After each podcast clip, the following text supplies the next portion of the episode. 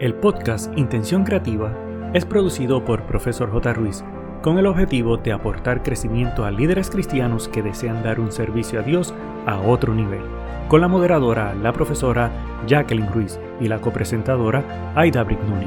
Abre tu mente y permítete crecer.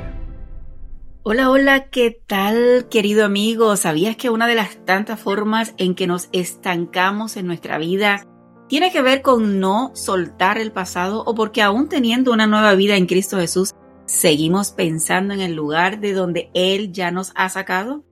Otra de las cosas que suelen suceder es que caminamos con la vista hacia atrás y a esto podemos decirle o llamarle con la popular frase que utilizamos en las conversaciones, antes yo era.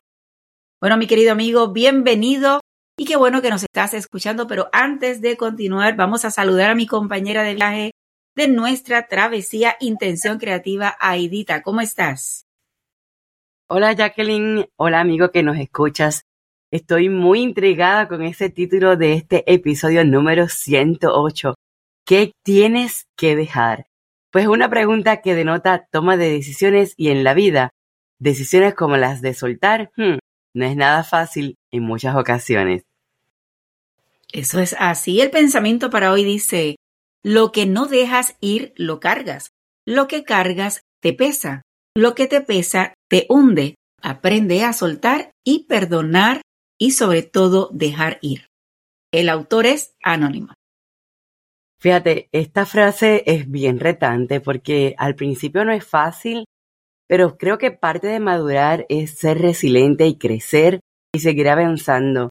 Cuando yo escuché este pensamiento decirlo ahora de ti, me puse a pensar porque creo que es una invitación para autoevaluar qué es lo que realmente me pesa, qué es lo que no me deja avanzar y sobre todo pedirle a Dios que me ayude a pasar la página, a soltar y a dejarle a Él eso que me detiene en sus manos. Me fascinó. Sí, sí, definitivamente. Y yo creo que hay que dejar el pasado atrás totalmente. Mi querido amigo, tú sabes que en, en el podcast tenemos una sección que se llama Dato Curioso y quiero tomar un minutito para decirte que el propósito de esta área es que puedas conocer qué se está celebrando en el mundo y de esta forma aprovechar en tu iglesia y tal vez utilizarlo para que puedas o felicitar a una persona o establecer o rehacer o trabajar un evento donde puedas impactar a la comunidad basado en el Día Mundial que se está celebrando o el Día Internacional. Así que por eso incluimos este dato curioso. Y para hoy Quiero mencionarte que el 19 de agosto se celebra el Día Mundial de la Fotografía, siendo esto una iniciativa del fotógrafo australiano Horsky Ara y ha sido en aumento su difusión e importancia, de forma que ahora se celebra en todo el mundo. ¿Por qué se celebra el Día Mundial de la Fotografía? Pues te cuento, desde el 2007, a instancias de este fotógrafo, se organizaba un concurso de fotografía donde podía participar cualquier persona y cuya recaudación se destinaba a una organización para la atención médica de la infancia. Me parece súper lindo el propósito.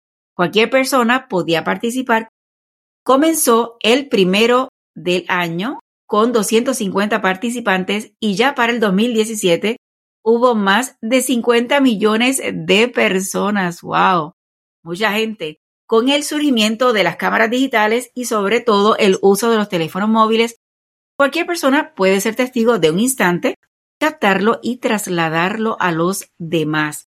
Aunque la fotografía ha cambiado mucho con las nuevas tecnologías, el trasfondo de la fotografía tiene el poder de contar historias, inspirar al espectador y lo que es más importante, el poder de cambiar el mundo.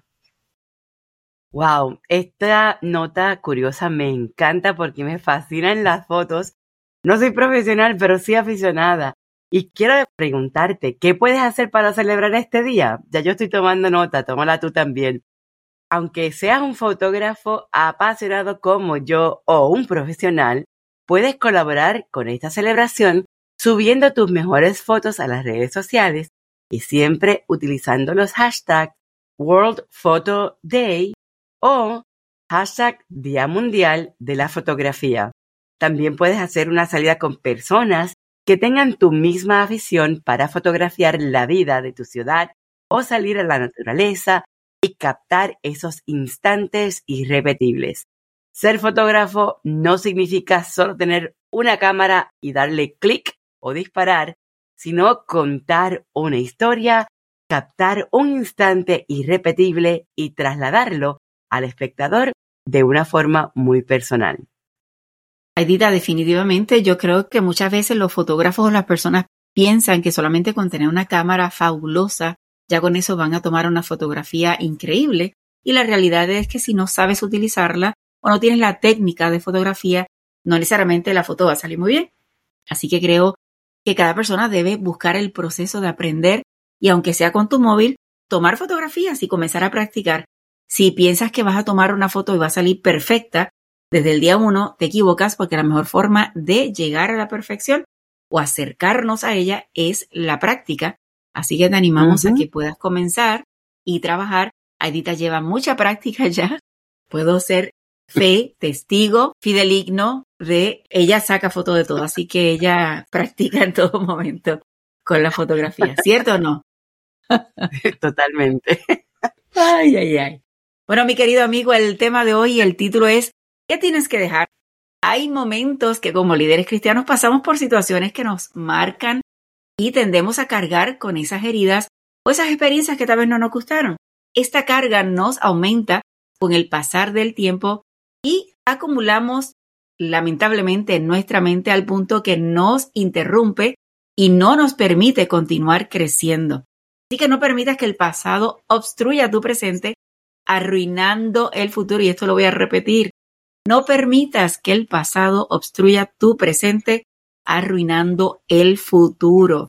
Cambiemos el lenguaje, hablemos del ahora y hagamos un análisis de las cosas pasadas que no deben estar incluidas en la nueva temporada que Dios ha preparado para nosotros en el caminar de nuestras vidas.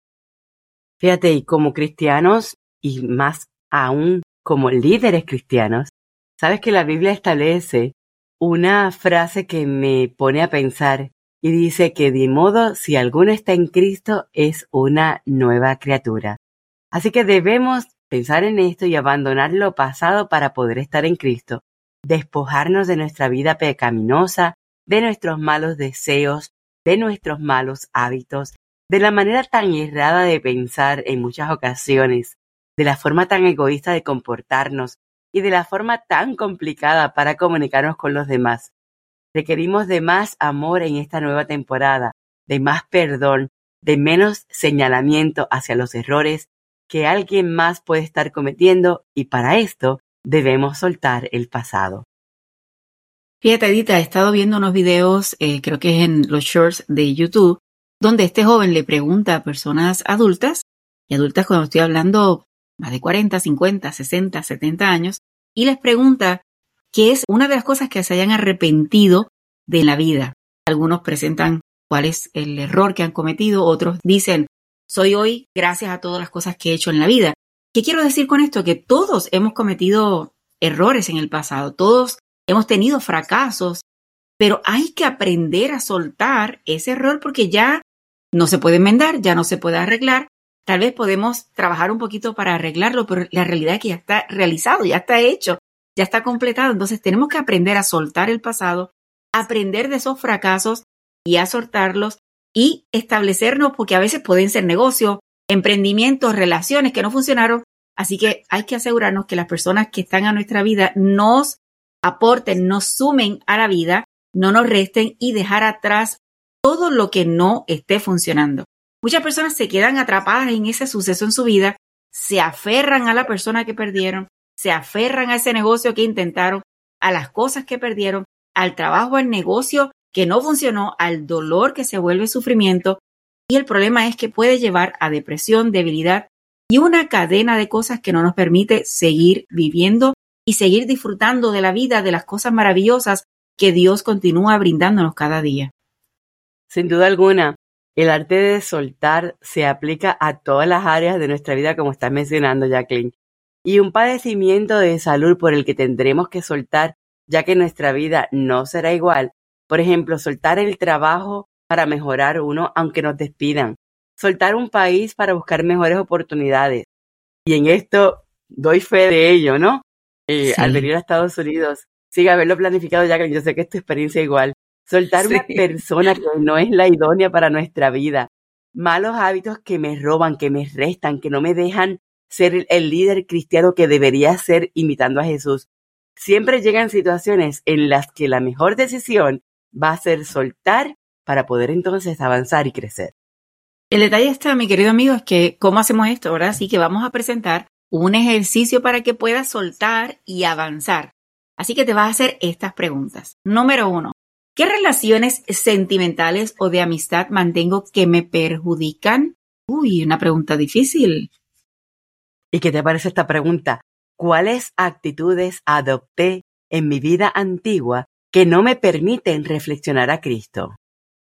Eso es así. Número tres, cuáles chats debo eliminar porque me llevan a hacer cosas que no le agradan a Dios que en mi pasado sí hacía? ¿Y cuáles cuentas en el Instagram debo dejar de seguir porque el contenido no edifica, sino que destruye y me lleva a caer en tentación? Son preguntas sumamente difíciles porque a veces estamos acostumbrados y decimos, no, es que no quiero soltarlo. La realidad es que tenemos que asegurarnos que cada decisión que tomamos sea para crecer, para avanzar y sobre todo que nos lleve a Dios. Así que vamos a presentarte, ¿verdad? Que hay tres pasos para iniciar el cambio, para soltar lo que no es fácil. Yo sé que es, es complicado, pero tienes que luchar con tu propio ego, contra el rencor e incluso contra el miedo. Es posible que incluso tengas que atravesar el dolor, pero será un dolor curativo. Pues que, ¿qué tal si tomas nota de esto para poder aprender a soltar? El primer paso, Identifica lo que te está haciendo daño y te impide crecer. Encuentra a esas personas grises o ponle cara a las situaciones que necesitas cambiar para poder tomar acción. Fíjate, Edita, me hace recordar un libro que he estado escuchando, que es cómo hacer que te ocurran cosas buenas. Luego le puedo dar el, el nombre del autor. Una de las cosas que menciona es que tienes que buscar tu persona vitamina. Y esa persona que te aporta, vamos a decirlo como, como lo decimos en Puerto Rico, ese, en arroz y habichuela te lo voy a decir, es esa persona que te aporta, que realmente, y no estoy hablando económicamente, sino te llena de alegría, te hace crecer, te reta a que seas mejor cada día, encontrar esa persona, ¿verdad? Y eliminar las que te quitan, las que realmente no hacen nada para que tú crezcas, sino que te mantienen atado a esa cadena que no necesitas tener. Así que identifica quién te está haciendo daño, qué es lo que te impide crecer y definitivamente es maravilloso cuando puedas encontrar esas personas vitaminas que te añaden a tu vida. Paso número dos, tómate un tiempo para reflexionar y para agradecer lo que has aprendido de estas experiencias. Ahora eres más sabio y más fuerte. Paso número tres, despídete de lo que no necesitas y hazlo agradeciendo. Toma esa decisión y comunícalo de manera asertiva. ¿Sabes por qué? Porque hay nuevos aires a la vuelta de la esquina. Ayer casualmente estaba escuchando en la iglesia una predicación y algo que dijo el predicador me dejó pensando. Y yo no sé si te pasa a ti, mi querido amigo que nos escucha, pero dice que nosotros tenemos que vaciar para poder recibir de nuevo. Y eso lo incluye en todos los aspectos de nuestra vida. Y decía, por ejemplo, tú tienes que ver cómo está y evaluar tu casa, porque tu casa es un reflejo de ti mismo y mencionaba, si tú estás en tu habitación y está lleno de mucha, en inglés el término es clutter, está demasiado lleno de muchas cosas, evalúa y despeja. Trata de identificar las cosas que hace tiempo no utilizas. Esas cosas que tú guardas en el closet que están rotas, que dices, en algún momento lo voy a arreglar. Esa ropa que tú hace un, más de un año que nunca te has puesto. Esos zapatos que se te rompieron, pero los piensas llevar al zapatero a arreglar y los tienes ahí pendientes. Todas esas cosas, si ha pasado tanto tiempo y no lo has hecho, estás acumulando en tu vida y esos son en los aspectos físicos. Pero de la misma manera que tú reflejas tu personalidad en las cosas físicas, también lo haces en tu forma espiritual. Así que él hacía la analogía de que te tomaras tu momento y dijeras, déjame levantarme hoy y déjame observar a mi alrededor. ¿Cómo está mi vida? ¿Cómo está mi casa? cómo está mi escritorio en el trabajo, cómo están mis planes para mi ministerio, cuántas cosas tengo acumuladas a mi alrededor. Y déjame decirte que para mí fue una llamada a la realidad, porque hay veces que no nos percatamos de lo mucho que acumulamos. Y me puse en, ese espacio de observar. Así que esta mañana me levanté y dije, ah, ah, esto no lo uso, lo voy a sacar para votar. Ah, esto lo voy a regalar.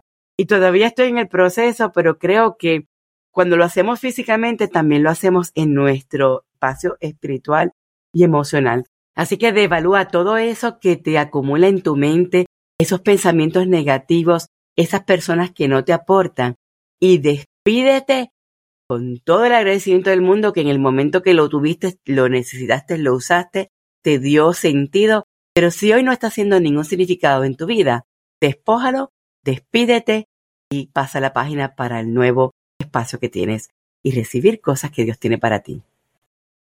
Me encanta, Edita, y yo creo que hay que mencionar que sabemos que no es fácil. No es fácil, pero requiere una decisión y una disciplina.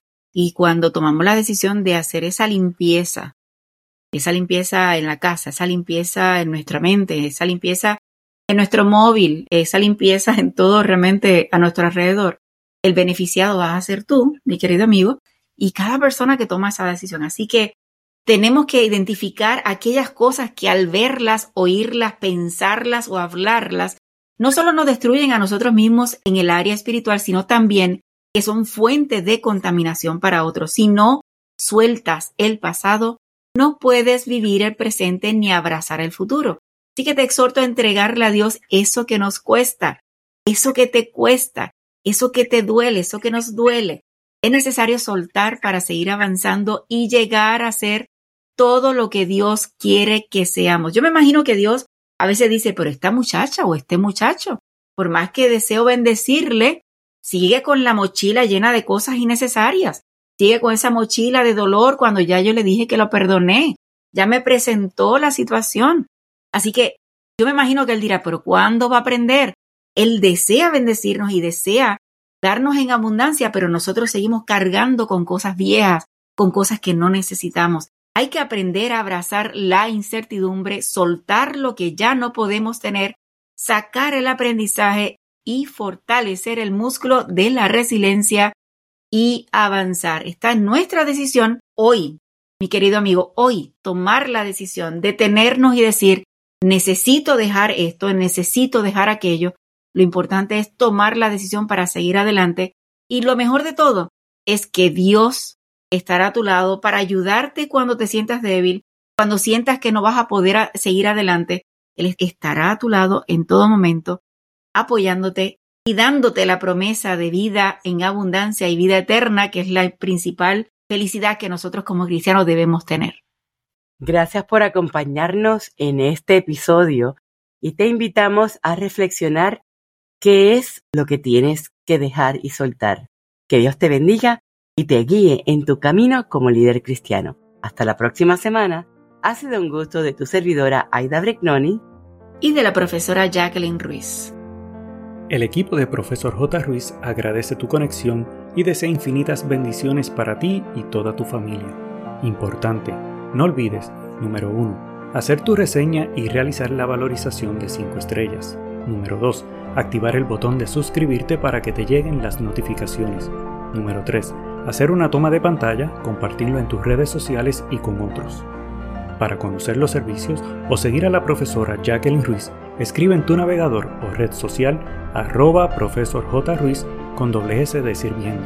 Pero sobre todas las cosas, no te limites a nuevas oportunidades de aprendizaje. Recuerda que juntos podemos construir un legado de bendición.